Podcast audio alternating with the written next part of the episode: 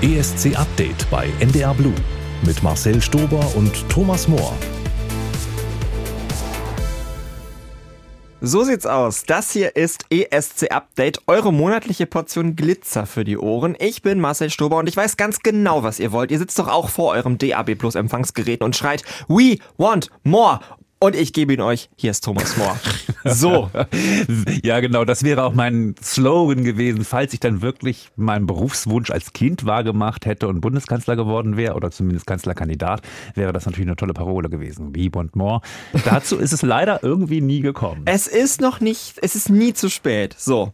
Und es ist ja auch eine ganz besondere Folge für uns, denn lieber Thomas, du hattest gestern Geburtstag. Herzlichen Glückwunsch. Ja, ja, ja. Ich bin jetzt 54. Wir feiern gleich im Anschluss an die Sendung Sendung auch noch zusammen so ein bisschen.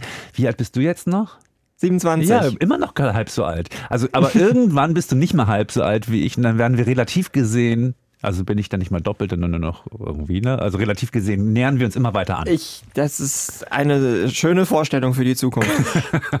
lass uns mal, lass uns mal professionell werden. Freunde, wir wissen, es still ruht der See beim ESC, nicht nur in Deutschland, auch europaweit gab es in diesem Monat nicht die großen Knaller-News, aber wir haben natürlich trotzdem was rausgepickt. Wir schauen heute in ESC Update mal auf die anderen Länder und deren Planungen für 2023. Da ist schon ein bisschen was aufgelaufen. Dafür habe ich mir Bruder Brese eingeladen, den ihr von TikTok kennt oder aus den Eurovision.de Songchecks. Und außerdem werfen wir einen Blick auf das Co-Gastgeberland des nächsten ESC. Das ist ja die Ukraine. Nicht vergessen, auch wenn Großbritannien ausrichtet, die Ukraine wird einen großen Anteil an dieser Show haben. Und wie groß der wohl sein wird und was die ESC-Geschichte der Ukraine so ausmacht, das bespreche ich mit unserem Doktor für alle Fälle, Irving Wolter. da wird er mir sicher einiges was erzählen können. Und mit dir, Thomas, können wir noch mal so ein bisschen über den Sommer reden. Wir haben uns schon ein bisschen länger nicht mehr gesehen. Wir waren auch beide im Urlaub. Ich hoffe, du hattest einen schönen Sommer und ich hoffe, du hast bestimmt auch irgendwas mit dem ESC gemacht oder hatte dein Sommer irgendwas mit ESC-Bezug? Ja, das man ist ja schon so weird im Kopf. Ne? Also ich, ich, war eine Woche in Danzig in Polen und eine Woche in Südtirol, also Italien. Ja. Ähm, aber ich habe dann tatsächlich Songs da, wurden da nicht gespielt und so, aber so im Kleinen, man denkt ja immer an ESC-Kategorien, also Südtirol, da fiel mir einfach ein, da in Meran, wo ich war, sprechen die alle Deutsch, also am Ende dieses Tals. Mhm und dann fiel mir ein, die können doch auch mal einen deutschen Song dahin schicken, Italien. Das wäre sehr ungewöhnlich, ist eben Stimmt, eine sprachliche ja. Minderheit, wo wir immer nach dem Besonderen suchen könnte Italien damit mal ins Rennen gehen. Und bei Polen, ja, da ist mir nur aufgefallen, dass die Ukraine eine wahnsinnige Rolle spielt. Es gibt viele ukrainische Restaurants. Ähm, da fahren auch viele ukrainische Urlauber durch die Gegend, warum auch immer. Also das ist ja der Nachbarland, da hat man die Nähe dazu gespürt. Das ist ein kleiner, ist ja eher ein politischer Bezug, aber es ist auch ein kleiner ESC-Bezug, weil wir heute ja auch im Zusammenhang mit dem ESC über das Co-Gastgeberland Ukraine sprechen. Genau. Nicht nur in Südtirol spricht man Deutsch, auch in Belgien ist ja Deutsch noch eine Amtssprache von einer Minderheit, aber auch das ist ja theoretisch gesehen möglich. Also wer auf jeden Fall, wenn Österreich Französisch singen darf, dann kann man das auch ja, mal so Ja, und wenn Belgien doch immer Flamisch und Wallonisch macht, warum sagt die deutsche Minderheit, alle zehn Jahre möchten wir auch mal? so, Liebe Belgier, bitteschön, das für euch. Nee, so, ähm, ich war, ich war, ich war ja auch im Urlaub so ein bisschen unterwegs. Ich habe ja immer so heute hier und morgen dort Trips geplant und da war ich zum Beispiel mal in Cannes und Cannes ist wunderschön an der Côte d'Azur, hat mir wirklich gefallen. Ist eine süße kleine Stadt mit netten Gästchen, natürlich einem Filmfestival, das da jedes Jahr stattfindet. Aber, und das ist jetzt mein ESC-Bezug, nicht in dem gleichen Palais, den es heute gibt, der wurde neu gebaut, aber in dem vor, in der Vorgängerversion quasi von dem Palais de Festival de Congrès in Cannes. Da fand auch zweimal der ESC statt, 1959 und 61. Cannes ist auch ESC-Stadt tatsächlich gewesen. Ähm, und wir haben übrigens ganz vergessen, unsere letzte Sendung war ja am 27. August ich, ich schäme mich total. Wir haben ganz vergessen, unseren beiden letzten ESC-Kandidaten zum Geburtstag zu gratulieren. Mm. So ein unfassbarer Zufall. Jendrik und Malik Harris haben beide am 27. August Geburtstag gehabt. An der Stelle nochmal äh, Glückwunsch, Glückwunsch nachträglich. Ja. Genau. Wobei Jendrik habe ich tatsächlich auch sehr häufig gesehen in letzter Zeit. Das ist total lustig. Es gab so eine ähm, ESC-Party in Hamburg äh, auf der Reeperbahn, ah, ja, ja. Bei, bei der ich gewesen bin, bei der tatsächlich auch Jendrik mal kurz vorbeigeschaut hat, weil er direkt im Haus daneben gearbeitet hat. Jendrik ist ja äh, Theaterschauspieler. Aktuell hatte ein Stück namens Komödie mit Banküberfall. Das lief für etwa, ich glaube, anderthalb Monate in Hamburg auf St. Pauli. Äh, und da war ich tatsächlich dann auch noch mal drin, ein bisschen später. Und es war sehr witzig, es war echt sehr, sehr gut gemacht. Ähm, Jendrik hat mich da auch echt überzeugt in seiner Rolle. Ähm, fand ich echt toll. Ich habe einen Finger gehoben, deswegen stockst du. Nee, ich wollte nochmal nachfragen, als dann Jendrik auf dieser ESC-Party aufgetaucht ist, die ja im Rahmen des CSDs in Hamburg gelaufen ist, glaube ich, ne, von, von ESC Kompakt genau, und, ja, ja, und genau, DJ Duspoint äh, hat aufgelegt, genau. Also all die guten alten Bekannten. Und ähm, du hast ihn natürlich sofort erkannt und haben die anderen Fans ihn erkannt? Sind, haben die mit ihm interagiert oder ging er da in der Masse unter? Nee, der wurde schon erkannt. Ich habe ich hab einen gesehen, der direkt hinter ihm stand und der Jendrik gegoogelt hat, um nochmal nachzugucken, ob er es wirklich ist. Ähm, aber ja, doch, Jendrik wurde erkannt. Mit Jendrik wurde viel Fotos gemacht. Er war nicht ganz so lange auf der ESC-Party. Äh, es gab ja auch noch viele andere Dancefloors. Ich glaube, da war er dann eher unterwegs. Aber das, ähm, er wurde erkannt, ja, er wurde erkannt. Man hat sich gefreut, dass er da war. Äh, und auch nachdem ich bei, äh, bei seinem Theaterstück war, war ich auch noch mal äh, kurz mit ihm äh, in der Bar mit äh, Teilen der Crew. Da durfte ich noch dazukommen. Das war auch ganz cool. Also ähm, ja, mit Janik hatte ich erstaunlich viel zu tun, fast schon mehr als damals in Rotterdam. Ähm, ja, Grüße an der Stelle. So, wir haben jetzt schon sechs Minuten geredet, Thomas, aber jetzt müssen wir auch mal über das sprechen, was uns bevorsteht, nämlich über den ESC 2023. Gibt ja nicht so viel Neues zum Thema Austragungsort, aber ein bisschen. Ähm, die BBC hat nämlich die Liste der möglichen Austragungsstädte des kommenden Jahres auf sieben heruntergekürzt. Das waren ja mal deutlich mehr. Jetzt sind noch übrig geblieben in England. Birmingham, Leeds, Liverpool, Manchester, Newcastle und Sheffield. Außerdem noch in Schottland Glasgow. Das bedeutet, London zum Beispiel ist raus, jetzt schon zu einem relativ frühen Zeitpunkt. Ja, wie, wie finden wir das? Überrascht dich das? Das ist ja der allgemeine Trend, dass die Hauptstädte so, so überlastet sind und ich meine, die Queen und jetzt London kustet und prustet. Ah, nee, die haben jetzt auch jetzt, äh, das wird ja nächstes Jahr vorbei sein, aber die haben, glaube ich, dann auch genug um Ohren, genügend Konzerte die großen Städte. Das war ja in Amsterdam auch das Gleiche. Das werden wir wahrscheinlich noch häufiger erleben. Ich finde es nicht so schlimm. Ja. Eine lustige Sache ist ja, dass in der großen Halle von London, the O2, ähm, wäre ein möglicher Austragungsort des ESC gewesen, aber während der möglichen ESC-Zeit haben da zum Beispiel Moneskin ein Konzert. Mhm. Also das hätte man dann auch irgendwie verschieben müssen. Aber gut, London ist es nicht. Wir gehen wieder nicht in eine Hauptstadt. Unsere Favoriten, ich glaube, das sind auch die von vielen, sind weiterhin, glaube ich, Manchester und Glasgow. Ich schätze auch ganz stark, dass das eine von den beiden Städten wird. Ich bin aber ein bisschen überlegen, weil, ganz ehrlich, so Liverpool, irgendwie Beatles-Stadt. Ich bin ja immer mehr aber als Beatles, aber ich finde erst den Liverpool, also vom Klang her finde ich es auch nicht so schlecht. Ja, ja. Also warum nicht? Also ehrlich also gesagt. Also Liverpool finde ich hat irgendwie spannendere Sachen als jetzt Sheffield oder so. Das ist schon nochmal was anderes. Ja, ist doch größer, glaube ich, ne? Aber so schrecklich groß ist Liverpool, glaube ich, auch nicht. Also da kommt dann irgendwie gar nicht mehr so viele große Städte da in UK wie bei uns in Deutschland, wo wir dann so viele Millionenstädte haben und so viele Großstädte. Ich glaube, dass das viel London, und was ist die Nummer zwei? Die zweitgrößte, genau, die zweitgrößte ist Birmingham. Mm. Ähm, die kennst du ja, das war dein erster mm. ESC vor Ort 98. Du hast ja aber, meine ich auch schon beim Podcast gesagt, muss es nicht nochmal werden, oder? Hat, nee. War das nicht so geil? Nee, also natürlich war das für mich da überwältigend, weil ich das erste Mal da vor Ort war und die National Indoor Arena da ist eine astreine äh, Arena, muss man wirklich sagen. Ähm, was ich da auch zum ersten Mal überhaupt wahrgenommen habe, ist tatsächlich, wenn man, dass es so harte Security gibt. Das hatte ich dann in UK darauf zurückgeführt, auf die, die, den Terrorismus durch die IAA und dass sie sowieso mehr gegen Terror vorbereitet sind. Also das habe ich da zum ersten Mal so wahrgenommen, was dann später auch überall anders Standard war. Das war früher, glaube ich, leichter, da so reinzukommen.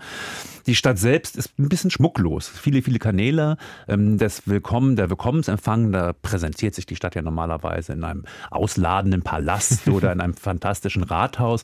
Das hat in so einer Shopping Mall stattgefunden, weil es da, glaube ich, auch nicht mehr Räumlichkeiten gibt, die irgendwie so, sowas wie Glamour verbreiten. Ähm, muss auch nicht, aber wie gesagt, die Stadt ist die ist ein bisschen, ja, sehr, sehr, sehr pragmatisch äh, und, und, ein bisschen trist, finde ich. Und daher, und ich habe die Leute da überhaupt nicht verstanden. Also mein Englisch ist nicht das aller, allerbeste.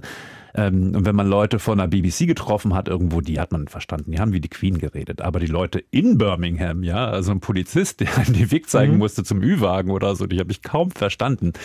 Da bin ich an meine Grenzen gestoßen.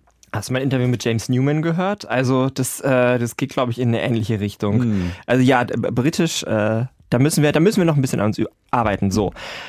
Eine Sache ist passiert im vergangenen Monat, du hast es angesprochen, die Queen ist tot. Mhm. Elisabeth II. ist im Alter von 96 Jahren gestorben. Ich bin mir sicher, wir hätten 2023 in irgendwelchen Einspielfilmen auch mal einen Gag über die Queen gesehen.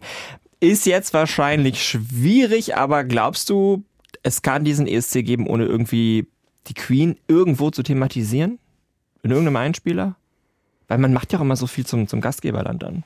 Ja, Frankreich hat ja auch mal den Eiffelturm, ne? Und in UK ist es dann die Queen oder King Charles. Mhm. Hm. Ja, irgendwie, wenn man sich so ein bisschen über sich selber lustig macht, da hätte ja, das kann Großbritannien bestimmt, da wäre die Queen natürlich irgendwie auch prädestiniert gewesen, aber könnte jetzt halt ein bisschen schwierig werden. Ich bin gespannt, aber ich schätze wirklich, da werden wir irgendwie sowas auch sehen. Vielleicht hätte sie tatsächlich auch da in irgendeinem lustigen Einspielfilmchen sogar mitgespielt. Zuzutrauen gewesen wäre es ihr. Bei King Charles kann ich mir das nicht vorstellen. So, okay, dann nehmen wir Haltung an. Wenn wir über die royale Familie berichten, ich danke dir erstmal bis jetzt, Thomas. Ähm, wir hören uns später nochmal wieder bei unserem Three Minutes Bye Bye. Und jetzt gleich kümmern wir uns mal um die Pläne der ESC-Länder für 2023.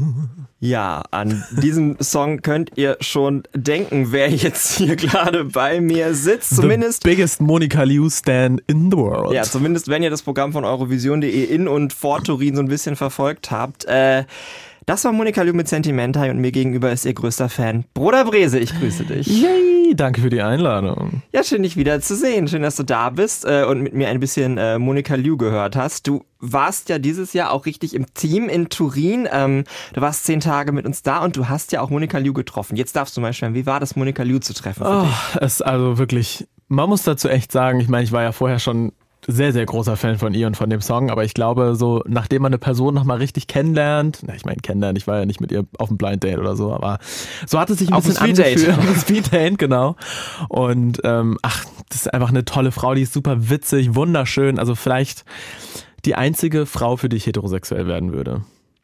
Das nennen wir mal ein Kompliment. Wir wollen nicht über Turin sprechen, wir wollen ja ganz im Gegenteil über das sprechen, was uns bevorsteht. Ja. 2023. Wir schauen mal auf, äh, auf die Länder und was die so geplant haben. Äh, und dafür habe ich mir dich eingeladen, denn du beschäftigst dich ja auch rund um die Uhr, rund ums Jahr mit dem ESC. und du sagst es. weißt einfach alles. Du weißt zum Beispiel, fangen wir mal mit dem, fangen wir mal mit dem Öden an. Mit den Ländern, wo wir wissen, ja, ist alles eh wie immer. Ich habe Schweden. mir mal eine Zahl, genau, ich habe mir mal eine Zahl rausgeschrieben. Schweden, da haben, äh, da wurden 2824 Songs fürs Melodiefestivalen eingereicht. Das wird es nächstes Jahr wieder geben. Das ist ein 10-Jahres-Rekord. Ähm, ja, wir wissen ziemlich exakt, wie das aussehen wird. Äh, wissen wir noch mehr über Schweden und was sind noch so die anderen Länder, die es machen wie bisher?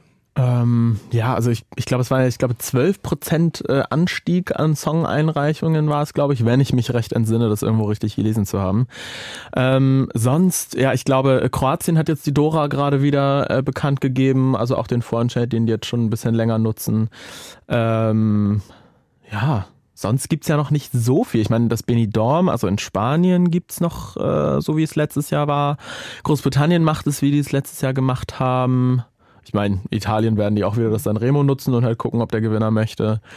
Ähm, aber sonst gibt's glaube ich, noch gar nicht so Wobei das. Benidorm soll mal nicht größer werden. aber immer noch das Benidorm, das, genau. Genau, es ist ja auch, es ist ja noch keine Tradition. Es gab es ja auch erst, also der, es ist eine Tradition, aber jetzt, so wie es jetzt gemacht wird, als ESC-Vorentscheid gab es es ja erst einmal.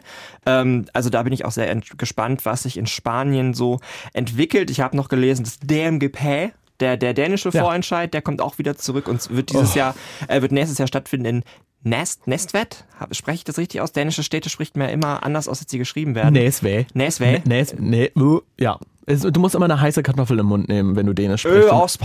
Ja, uh, hey, uh. Okay, wer ist die Stadt? Ja. Genau, da wird es stattfinden. Das ist ähm, ja nicht so dolle weit weg von Kopenhagen. Es ist auf jeden Fall eine kleinere Halle als dieses Jahr. So 4.000, 5.000 passen da rein. Also dem GP kommt auch wieder. Ähm, Hoffentlich ein bisschen besser als die letzten paar Jahre. ja, wobei für Flamm nichts dagegen, aber sonst. hm. äh, in Albanien gibt's im Dezember auch wieder das, wie wir es eigentlich gewohnt sind, das Festival Ikengis. Aber Revolution. Es gibt, es gibt eine Revolution. Es ist unfassbar. Man kann es eigentlich gar nicht. Also eigentlich müssen wir Och. aufnehmen, darüber zu sprechen. Man hat sich in Albanien gedacht, also wirklich. Bruder, jetzt, Ja. jetzt zelebrieren wir das. Was Ja. hat sich Albanien für eine fantastische Änderung, wobei ich glaube, ganz fest steht's noch nicht, aber man hat gelesen, es soll wohl kommen.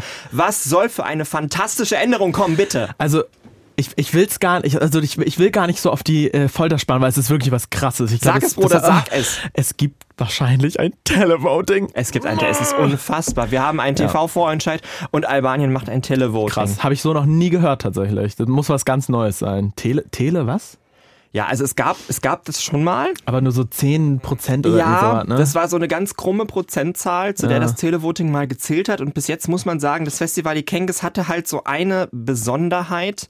Und das war eben, wir hatten einen TV-Vorentscheid, aber die Zuschauer hatten nichts zu sagen. Und da gab es ja tatsächlich, also das hat auch ein bisschen komisch immer angemutet und es gab da ja auch schon viel Kritik in den Vorjahren. Wa- Was waren da noch so für, für Fälle, wo sich die Fans immer aufgeregt haben bei Albanien? Ja, ja, also es war ja die letzten Jahre oft so, oder generell bei Albanien oft so, dass wenn du ähm, eine Frau warst mit einer Ballade, dann hattest du immer schon sehr, sehr gute Chancen beim äh, Festival Ikengis.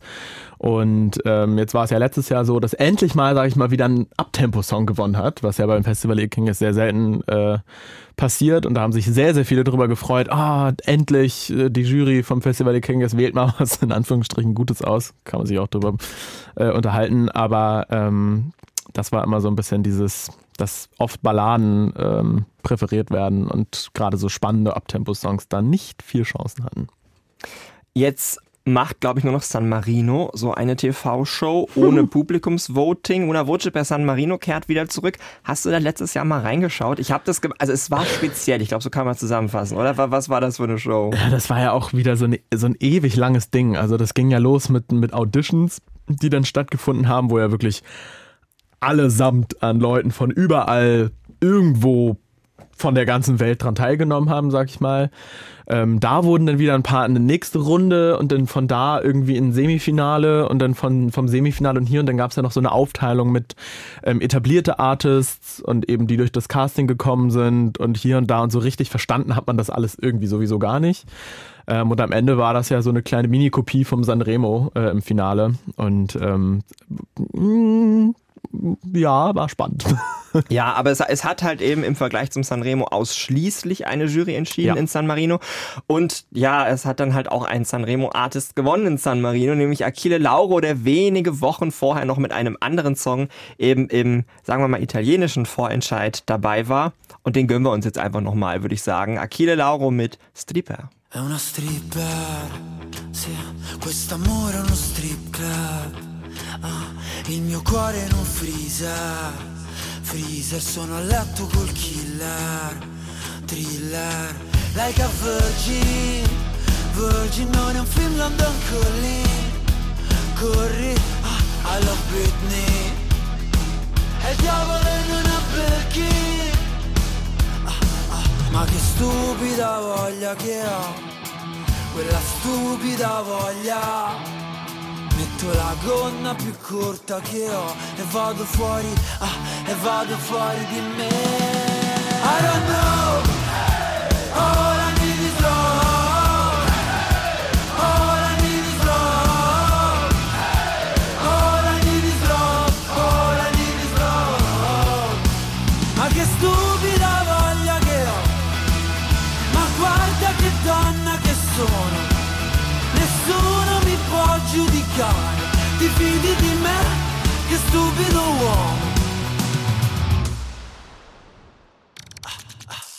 Cowboy Il mio cuore è il suo sex toy Il mio bad boy Madonna su Playboy è una Barbie a 600 cavalli. Ah, ah. Io il suo Beagle è il mio personal Jesus. I don't know.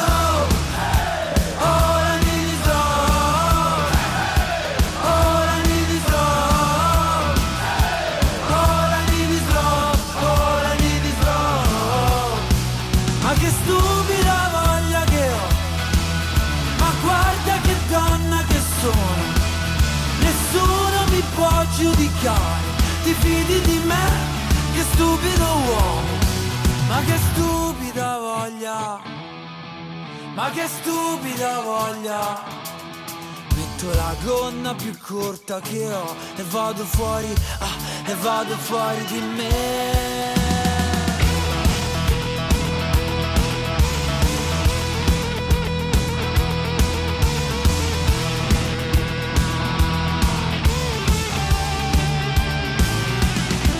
Ma che stupida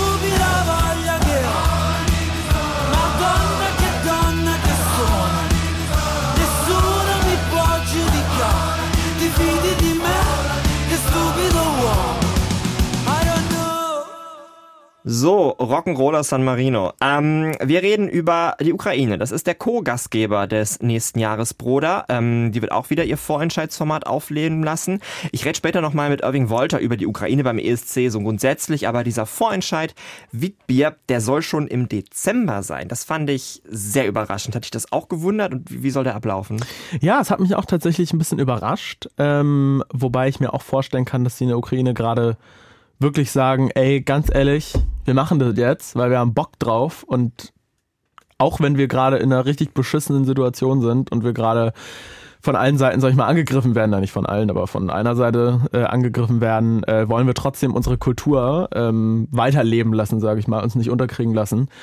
Und ähm, ja, die haben ja jetzt auch äh, entschieden, den Vorentscheid in der Metro äh, auch auszutragen. Haben sie? Ja, haben sie. Krass. Äh, in Kiew. Ähm, die, es ist, glaube ich, auch die tiefste Untergrundstation irgendwie auf der Welt oder irgendwie oder Europas.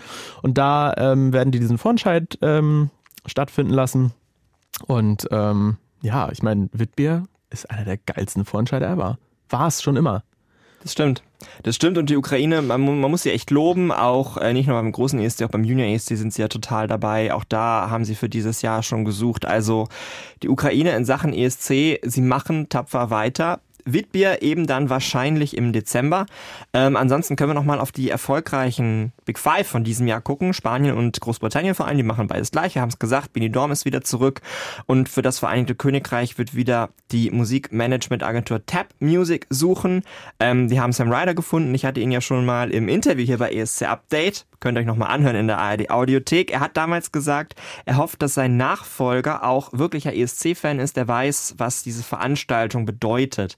Glaubst du, Bruder, dass Großbritannien im eigenen Land jetzt auch noch als, als Host quasi an diesen großen Erfolg anknüpfen kann, dass sie den Wettbewerb echt verstanden haben?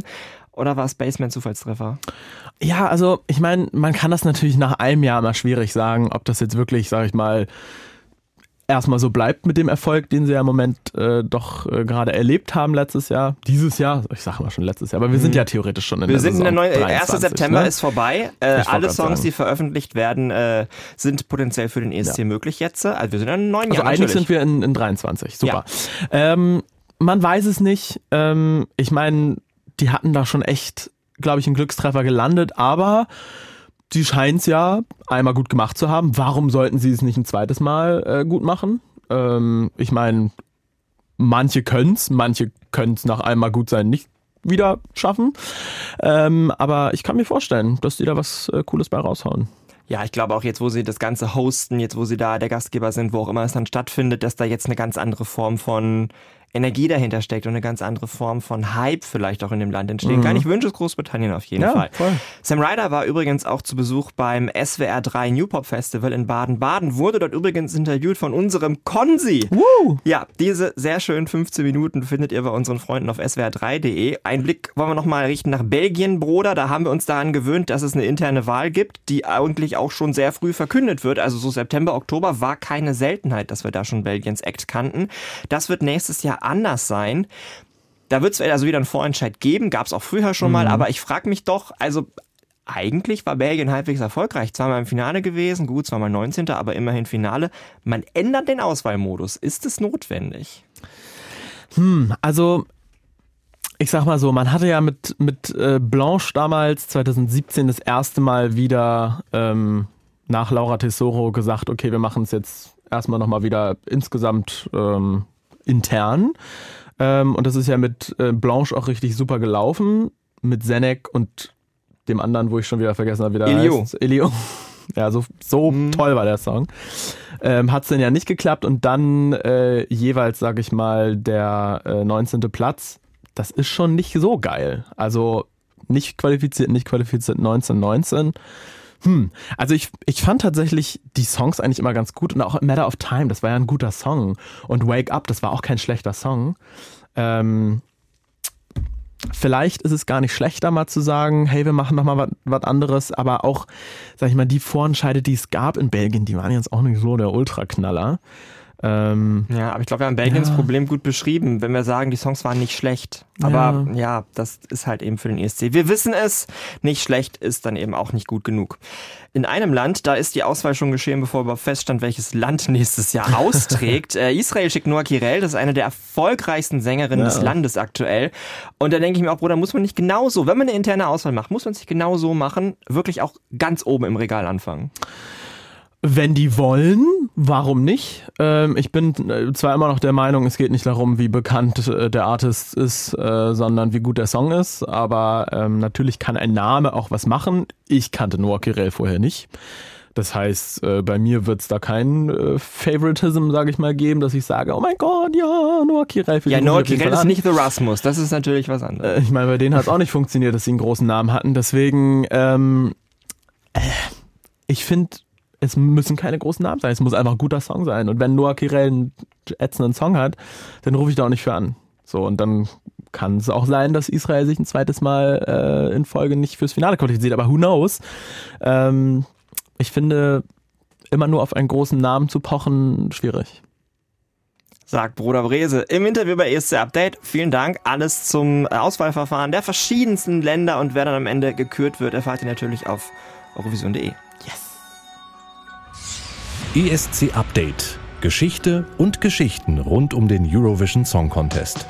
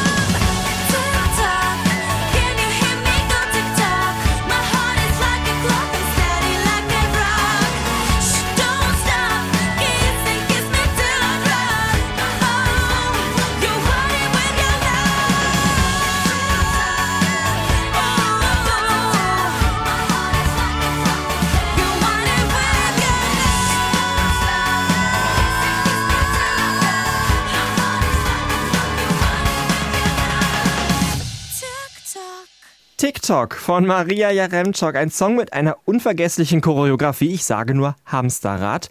Und ein Song, der uns sagt, es ist Zeit. Und zwar Zeit, über die Ukraine zu sprechen, den Mitgastgeber des ESC 2023. Und genau dafür habe ich jetzt an der Leitung Dr. Eurovision Irving Wolter. Ich grüße dich ganz herzlich. Hallo Marcel. Schön, dich mal wieder zu hören. Wir wollen über die Ukraine sprechen. Ähm, und da habe ich mir dir genau den richtigen eingeladen. Ähm, die Ukraine, wir wissen es, die sind gerade im Krieg. Und ein Argument von Russlands Präsident Putin für diesen Krieg ist ja, die Ukraine habe gar keine eigene Kultur. Und du hast dich ja wirklich mit Kulturen auch der Ukraine, aber auch mit vielen anderen auseinandergesetzt. Wie sieht es denn aus mit der musikalischen Kultur der Ukraine? Seit wann ist denn da was Eigenes entstanden? Ja, das hängt natürlich immer wieder, wie so oft in der Geschichte, davon ab, aus welcher Perspektive man das betrachtet. Äh, die äh, russische Regierung unter der Leitung von Herrn Putin, die geht davon aus, dass die Ukraine sozusagen, äh, beziehungsweise die Kiewer Rus, äh, die im ja, im ersten Jahrtausend äh, unserer Zeitrechnung existierte, dass die sozusagen der Vorläuferstaat des heutigen Russlands ist und äh, dass sozusagen äh, die Regierung in Moskau beziehungsweise die Entwicklung von Moskau dann hinterher das Ganze wieder aufgefangen hat, was die Mongolen nach ihren Einfällen zerstört haben. Und die Ukrainer sehen das ganz anders. Die sind der Auffassung, die Kiewer Rus ist sozusagen, beziehungsweise die Ukraine ist der legitime Nachfolgestaat der Kiewer Rus und hat dann eben diese ganze Kultur, die damals entstanden ist, mit in die heutige Zeit getragen. Grundsätzlich ist es so, dass die Ukrainer schon eine eigene Kultur mitbringen, schon durch ihre Historie. Ein großer Teil der Ukraine war lange Zeit Teil von Polen-Litauen. Die sind also stärker im westslawischen Bereich, im Einflussbereich dieser Kultur gewesen. Kiew war dann eben auch in äh, Polen-Litauen über viele, viele Jahre. Und das merkt man auch ein bisschen in der musikalischen Kultur, wenn man beispielsweise sich die Kosakenlieder anschaut, die in dieser Region entstanden sind. Denn die Kosaken waren ja wehrhafte Bauern, die die Region vor dem Einfall der Mongolen schützen sollten. Und beim Eurovision Song Contest haben wir so ein bisschen Kosakenkultur ähm, schnuppern können mit äh, Show Me Your Love. Da hat man ja so ein bisschen so einen Anflug gehabt mit Kasachok und äh, den, äh, den Anflug dieser Kosakenlieder. Das versuchen die äh, Ukrainer natürlich auch für sich zu beanspruchen. Aber wie so oft, äh, es ist äh, schwierig, da genau die Unterscheidung zu treffen, denn Nationalstaaten, wie wir sie heute kennen, sind ja eine relativ neue Erfindung.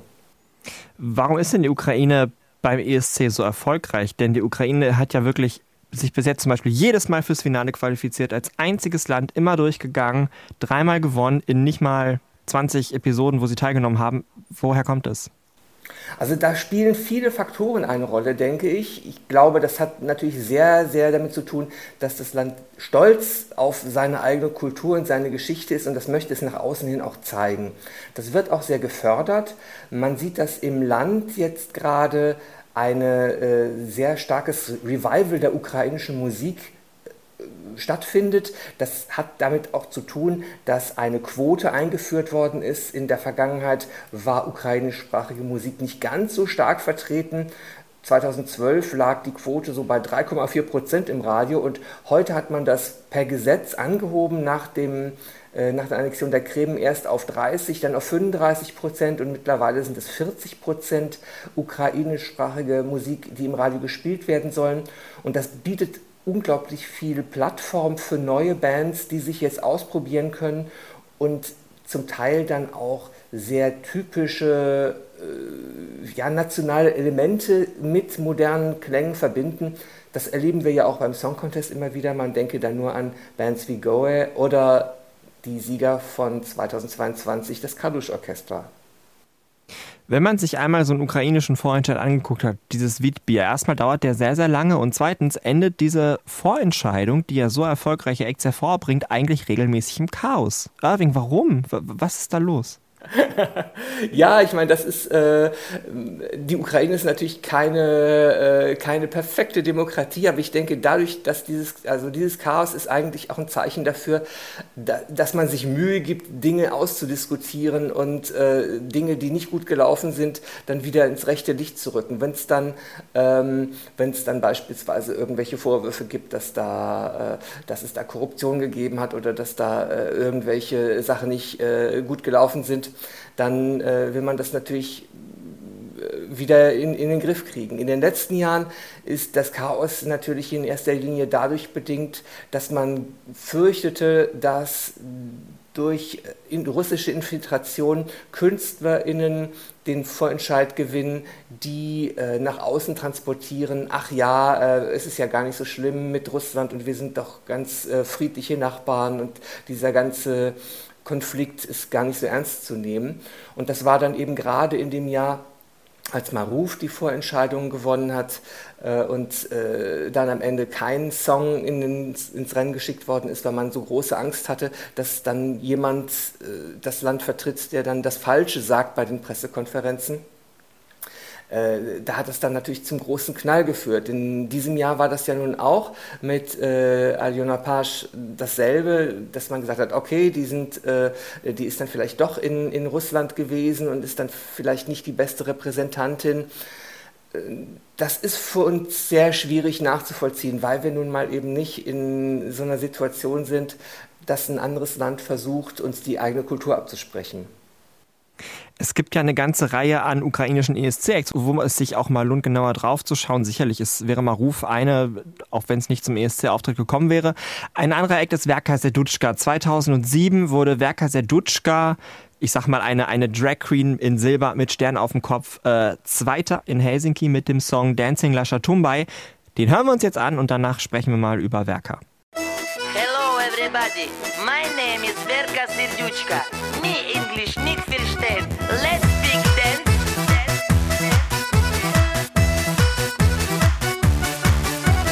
Sieben, sieben, Alulu, sieben, sieben, ein, zwei, sieben, sieben, Alulu, ein, zwei, drei, sieben, sieben,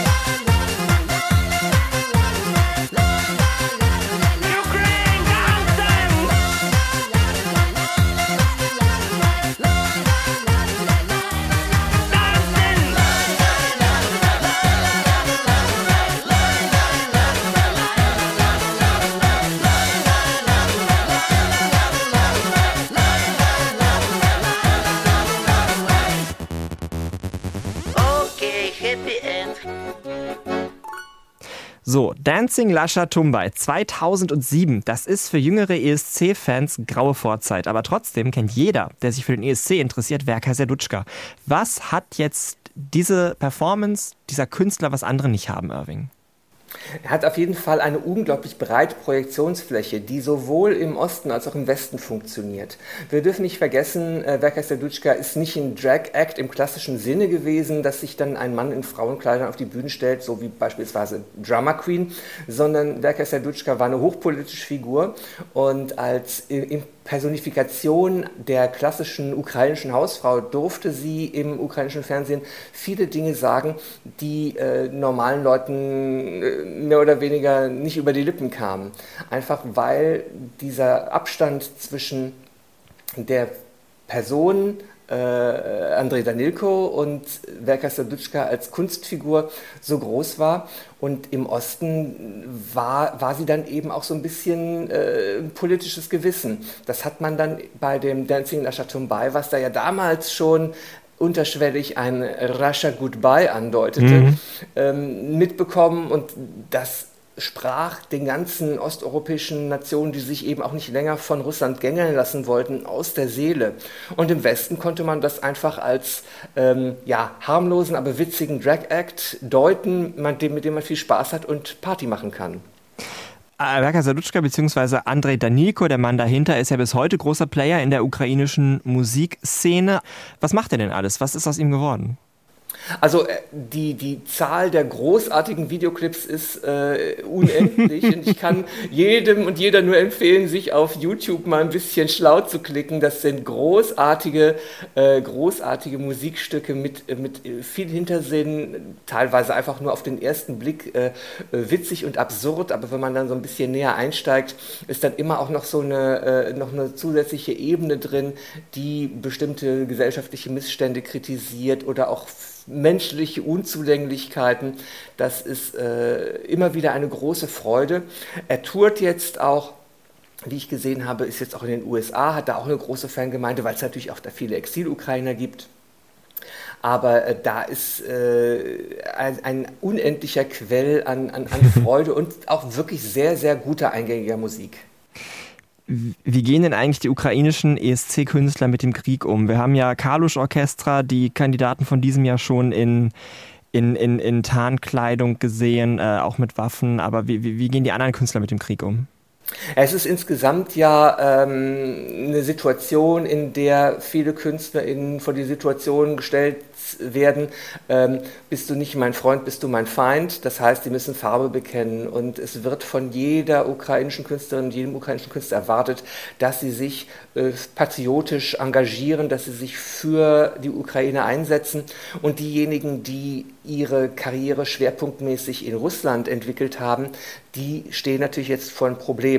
Und äh, wer dann eben Angst hat, äh, sich zu positionieren, der schweigt still oder taucht unter, äh, wird aber dann automatisch auch gleich äh, als persona non grata gesehen. Mittlerweile ist es so, dass per Gesetz es auch verboten ist, dass ukrainische Künstler gemeinsam mit russischen Künstlern auf Tour gehen. Mhm. Das äh, ist nur zulässig, wenn der entsprechende russische Künstler, die Künstlerin, äh, sich zuvor ausdrücklich gegen den Krieg ausgesprochen hat. Und das ist natürlich äh, für die eigene Karriere in Russland das Ende. Das wird sich auch auf absehbare Zeit nicht ändern. Das äh, denke ich nicht. Mittlerweile ist es auch ähm, gesetzlich so geregelt, dass russische Musik im ukrainischen Radio nicht mehr gespielt wird. Da ist, glaube ich, noch ein langer Weg zu gehen, bis da wieder normale Zustände herrschen. Nächstes Jahr haben wir einen ESC in Großbritannien. Die Ukraine ist offiziell Mitgastgeber. Und wie wie glaubst du, wird das werden? Wie stellst du dir das vor? Wie ukrainisch wird diese Veranstaltung werden? Wie ukrainisch kann diese Veranstaltung werden, ohne dass sie der EBU zu politisch ist? Ja, das ist sicherlich eine Gratwanderung. Wir haben das ja schon in, in Turin an vielen Stellen gesehen, dass da klare Statements gesagt wurden, die in der Vergangenheit vielleicht doch zumindest im, Hinter, im Nachhinein diskutiert äh, worden wären von der Reference Group. Also beispielsweise äh, alleine der äh, Aufruf des Kalush Orchestras, ne, helft, helft Mariupol und äh, ähm, helft Azovstal. Da hatte ich auch einen Augenblick Angst, dass die dann jetzt vielleicht deswegen disqualifiziert werden. Da ist aber, glaube ich, auch die EBU als äh, Dachverband der öffentlich-rechtlichen Rundfunkanstalten in der Pflicht, die Werte des öffentlich-rechtlichen Rundfunks und äh, äh, die, diese, diese äh, ja, der westlichen Demokratien auch hochzuhalten. Und das bedeutet, dass man in dem Fall nicht hundertprozentig neutral bleiben darf, weil es geht ja doch darum, dass äh, bestimmte Dinge, die da passieren gerade, einfach unseren grundsätzlichen Prinzipien widersprechen. Insofern glaube ich schon, dass die Veranstaltung sicherlich im besten Sinne blau-gelb sein wird, dass versucht wird, klare politische äh, Stellungnahmen und Aufforderungen beispielsweise für Waffenlieferungen oder keine Ahnung, was bis dahin dann noch aktuell sein mag, dass das natürlich nicht der Fall sein wird. Ich bin auch sehr gespannt, wie die BBC das schafft, weil der kulturelle Raum, der da zu überbrücken ist, ist doch relativ groß zwischen UK und äh, Ukraine. Auf der anderen Seite sind die äh, Ukrainer eine der größten Bevölkerungsminderheiten im Vereinigten Königreich. Danke dir für diese Einblicke, Irving. Wir wollen jetzt noch einen ukrainischen Song spielen hiernach. Äh, was würdest du denn sagen, in welchem ESC-Titel des Landes spiegelt sich denn so diese ukrainische Kultur besonders gut wider? Also jetzt gerade in der aktuellen Entwicklung mit den vielen jungen Bands, die jetzt wie Pilz aus dem Boden schießen und neue Musiktrends mit traditionellen Klängen und Motiven verbinden, finde ich, ist äh, natürlich die Band Goey ganz vorne dabei und ich würde den Song Soloway wählen, weil er einfach ähm, wunderschön ist und es hätte verdient, am Eurovision Song Contest teilzunehmen. Das hat leider Corona verhindert, aber das sollte uns nicht daran hindern, ihn jetzt nochmal zu hören.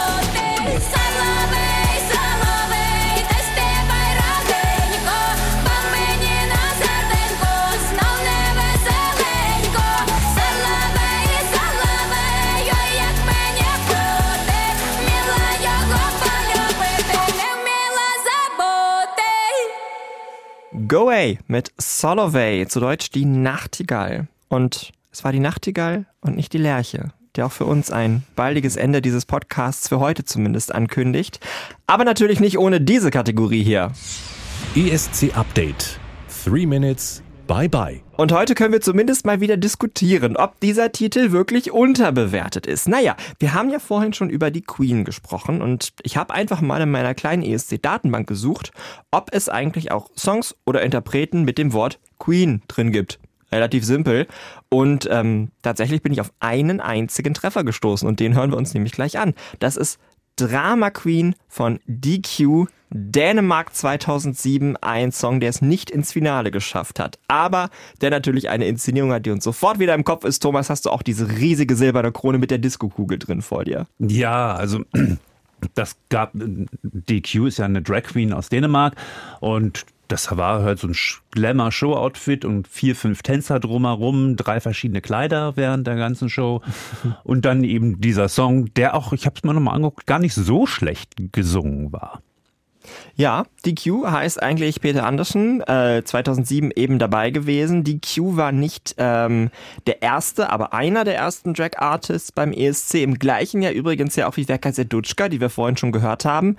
Und jetzt, das habe ich mich damals schon gefragt, warum das eine so erfolgreich ist, das andere nicht. Und auch jetzt kann man ja einfach mal fragen, wie kann das eigentlich sein? Warum kennt jeder ESC-Fan Verka? Obwohl der Auftritt 15 Jahre her ist, aber niemand spricht mehr von DQ. Auch auf ESC-Partys läuft der Drama Queen nie, obwohl der Song eigentlich für, für so eine ESC-Party, finde ich, komplett prädestiniert ist, Thomas. Was, was ist da los? Also fürs schlechte Abschneiden ähm, habe ich drei Erklärungsansätze. Ich habe ich hab Zeit. Auf, ich schreibe mit. Gut.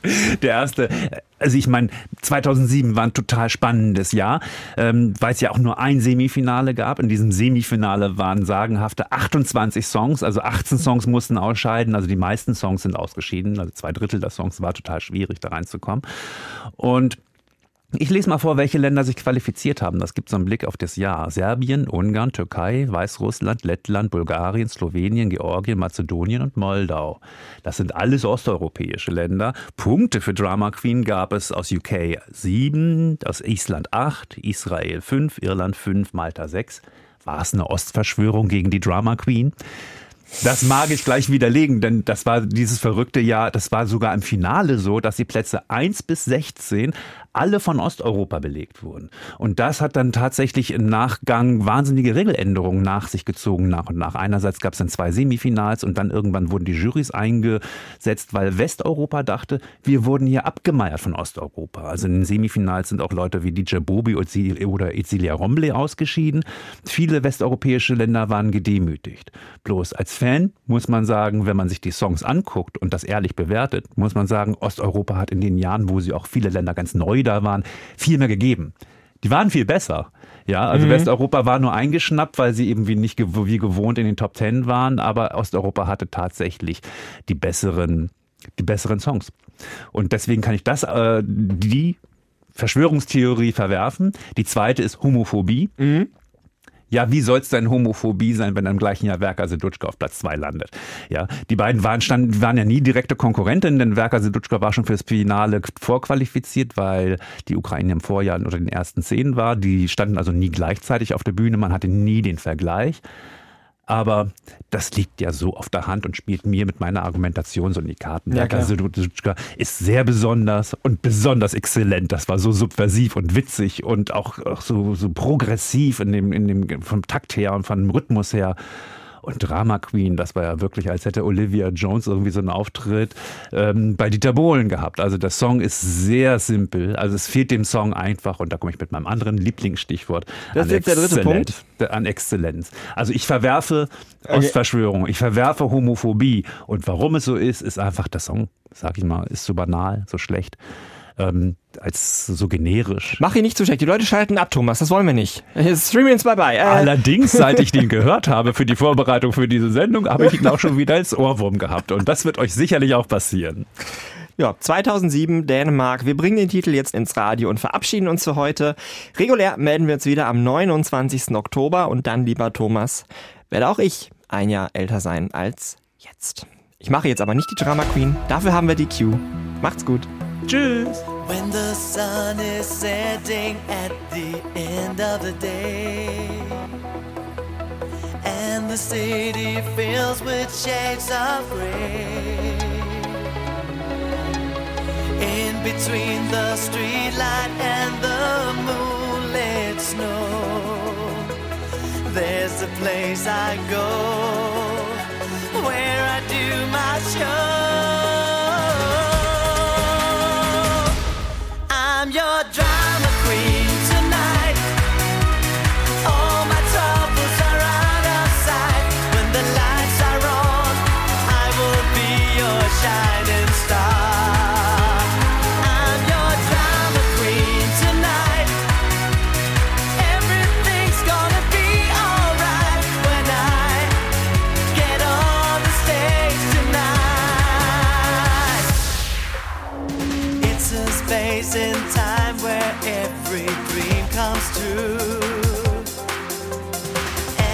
tomorrow.